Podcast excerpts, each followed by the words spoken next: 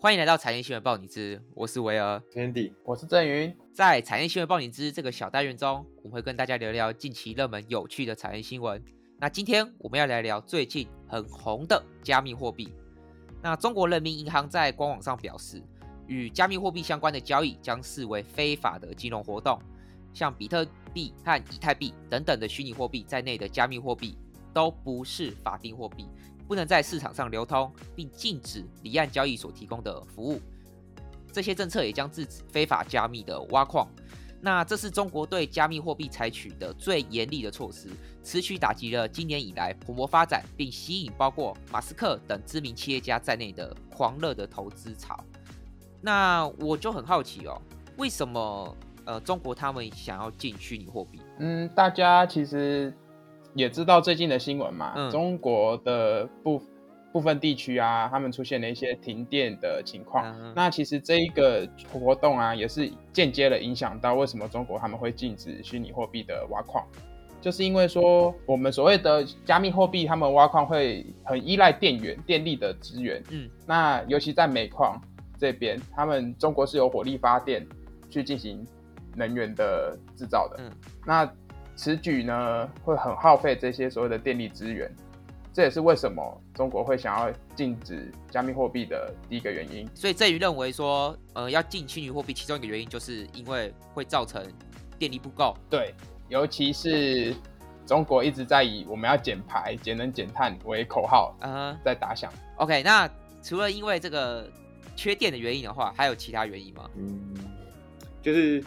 最近几年，中国发现用虚拟货币来做非法洗钱的行为越来越多，主要就是虚拟货币它的性质是加密的货币，然后是经过呃所有人的同意，然后去去同意这次的交易，所以不需要中中间不会经过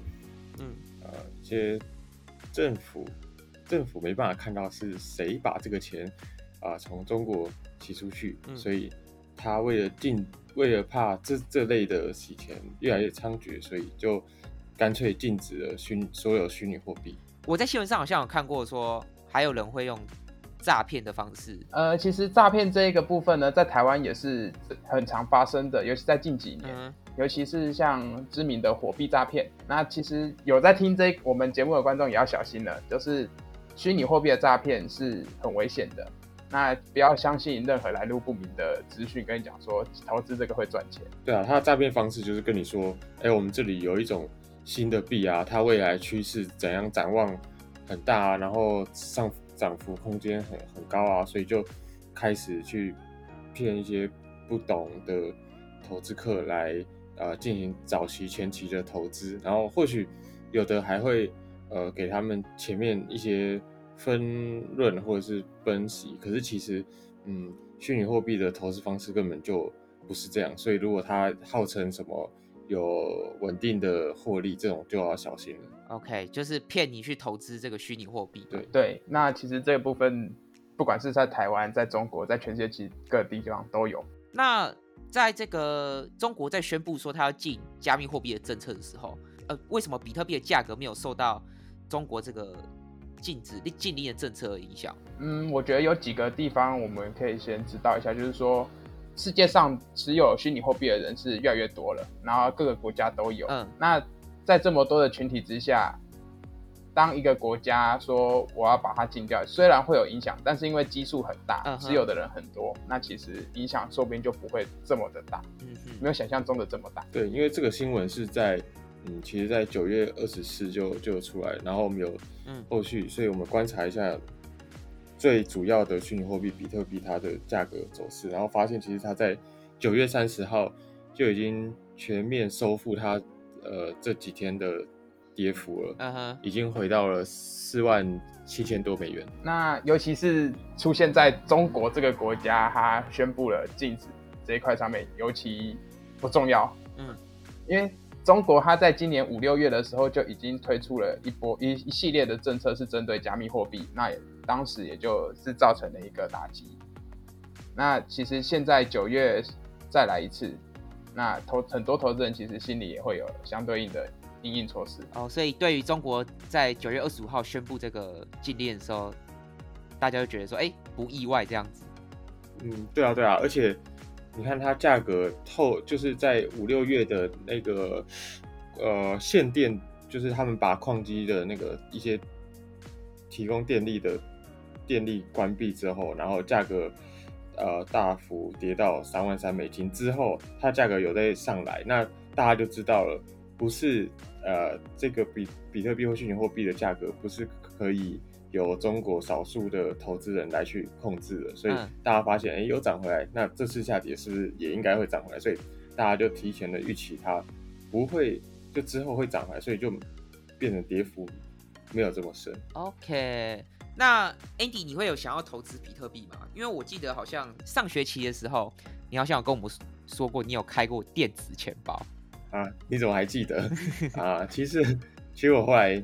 是没有去投资，那这主要是有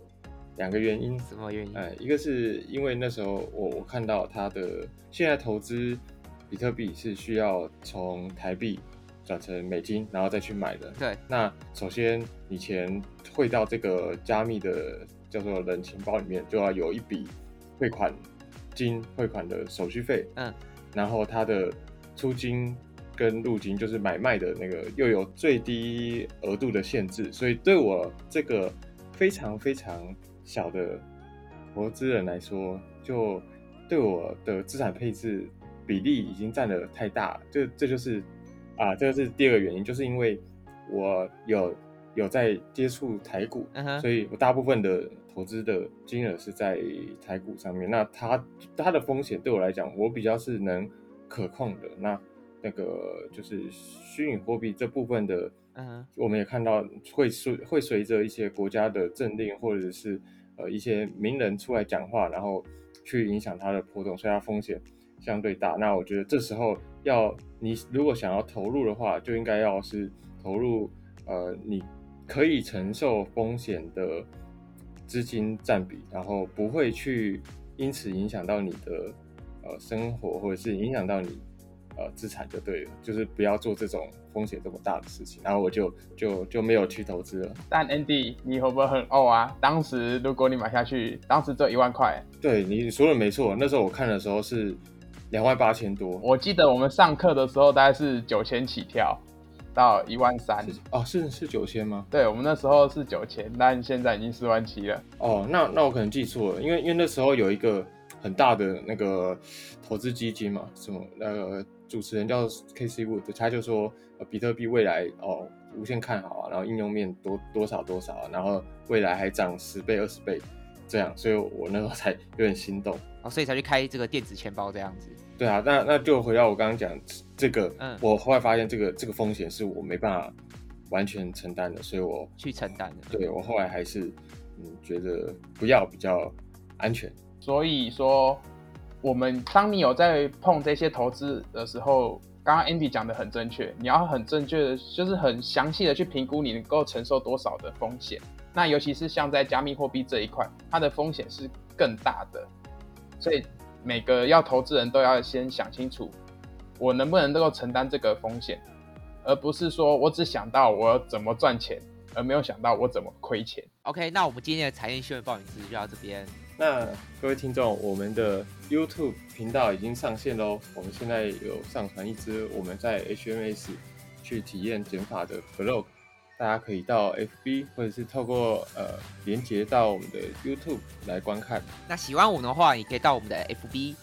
或 IG 账号追踪我们。那我们就下集再见，拜拜，拜拜。